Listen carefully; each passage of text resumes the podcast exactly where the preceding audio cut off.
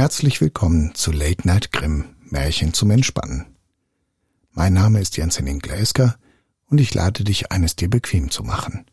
Vielleicht auf dem Sofa, vielleicht schon im Bett, eingemuckelt in eine angenehme Decke.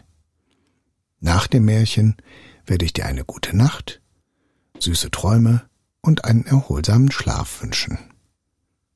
Und nun viel Spaß mit dem Märchen. Der Wolf und die sieben jungen Geißlein. Es war einmal eine alte Geiß, die hatte sieben junge Geißlein und hatte sie lieb, wie eine Mutter ihre Kinder lieb hat. Eines Tages wollte sie in den Wald gehen und Futter holen. Da rief sie alle sieben herbei und sprach Liebe Kinder, ich will hinaus in den Wald. Seid auf eurer Hut vor dem Wolf. Wenn er hereinkommt, so frisst er euch mit Haut und Haar. Der Bösewicht verstellt sich oft, aber an seiner rauen Stimme und an seinen schwarzen Füßen werdet ihr ihn gleich erkennen. Die Geißlein sagten, Liebe Mutter, wir wollen uns schon in Acht nehmen, ihr könnt ohne Sorge fortgehen. Da meckerte die Alte und machte sich getrost auf den Weg. Es dauerte nicht lange, da klopfte jemand an die Haustür und rief Macht auf, ihr lieben Kinder, eure Mutter ist da und hat jedem von euch etwas mitgebracht. Aber die Geißlein hörten an der rauen Stimme, dass es wohl der Wolf war. Wir machen nicht auf, riefen sie. Du bist unsere Mutter nicht. Die hat eine feine und liebliche Stimme, aber deine Stimme ist rau. Du bist der Wolf. Da ging der Wolf fort zu einem Krämer und kaufte sich ein großes Stück Kreide. Er aß es auf und machte damit seine Stimme fein. Dann kam er zurück, klopfte an die Haustür und rief Macht auf, ihr lieben Kinder, eure Mutter ist da und hat jedem von euch etwas mitgebracht. Aber der Wolf hatte seine schwarze Pfote in das Fenster gelegt. Das sahen die Kinder und riefen wir machen nicht auf. Unsere Mutter hat keinen schwarzen Fuß wie du. Du bist der Wolf. Da lief der Wolf zu einem Bäcker und sprach Ich hab mich an den Fuß gestoßen, streich mir Teig darüber. Als ihm der Bäcker die Pfote bestrichen hatte, so lief er zum Müller und sprach Streu mir weißes Mehl auf meine Pfote. Der Müller dachte, der Wolf will einen betrügen und weigerte sich. Aber der Wolf sprach, wenn du's nicht tust, fresse ich dich. Da fürchtete sich der Müller und machte ihm die Pfote weiß. Ja, so sind sie, die Menschen. Nun ging der Bösewicht zum dritten Mal zu der Haustür, klopfte an und sprach Macht auf, Kinder, euer liebes Mütterchen ist heimgekommen und hat jedem von euch etwas aus dem Walde mitgebracht. Die Geißlein riefen Zeig uns zuerst deine Pfote, damit wir wissen, dass du unser liebes Mütterchen bist. Da legte der Wolf die Pfote ins Fenster, und als sie sahen, dass sie weiß war, so glaubten sie, es wäre alles wahr, was er sagte, und machten die Türe auf. Wer aber hereinkam, war der Wolf. Die Geißlein erschraken und wollten sich verstecken. Das eine sprang unter den Tisch, das zweite ins Bett, das dritte in den Ofen, das vierte in die Küche, das fünfte in den Schrank, das sechste unter die Waschschüssel, das siebente in den Kasten der Wanduhr. Aber der Wolf fand sie alle und machte nicht langes Federlesen.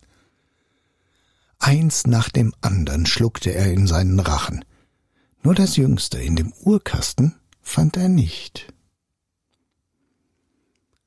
Als der Wolf seine Lust gebüßt hatte, trollte er sich fort, legte sich draußen auf der grünen Wiese unter einen Baum und fing an zu schlafen. Nicht lange danach kam die alte Geiß aus dem Walde wieder heim. Ach, was musste sie da erblicken? Die Haustür stand sperrweit auf, Tisch, Stühle und Bänke waren umgeworfen, die Waschschüssel lag in Scherben, Decken und Kissen waren aus dem Bett gezogen. Sie suchte ihre Kinder, aber nirgends waren sie zu finden.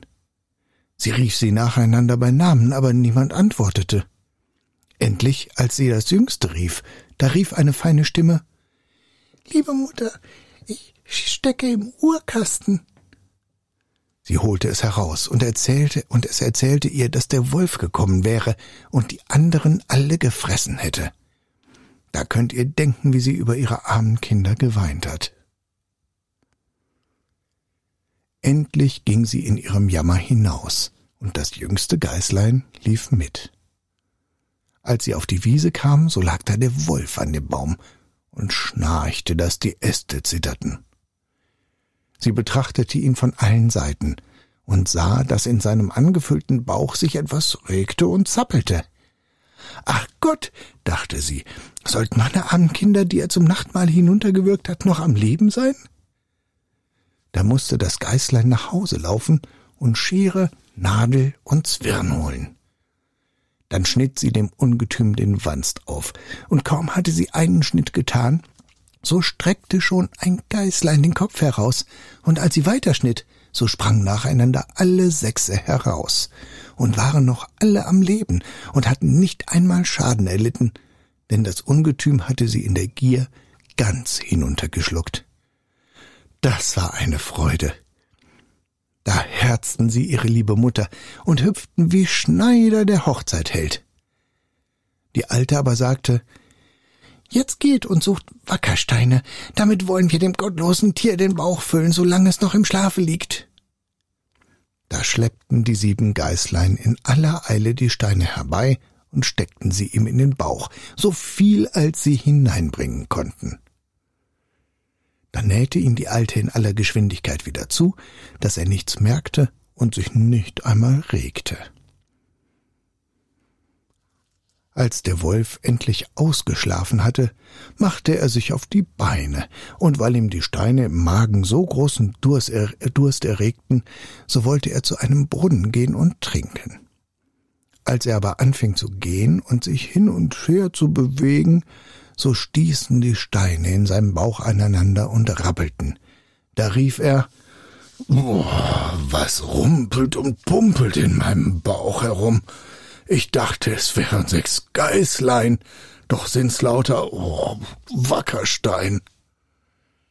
Und als er an den Brunnen kam und sich über das Wasser bückte und trinken wollte, da zogen ihn die schweren Steine hinein und er musste jämmerlich ersaufen. Als die sieben Geißlein das sahen, kamen sie eilig herbeigelaufen und riefen laut Der Wolf ist tot, der Wolf ist tot und tanzten mit ihrer Mutter vor Freude um den Brunnen herum. Und wenn sie nicht gestorben sind, so leben sie noch heute. Das war Late Night Grimm, Märchen zum Entspannen. Ich danke dir fürs Zuhören und freue mich, wenn du dem Kanal hier folgst und vielleicht auch weitere Folgen anhörst.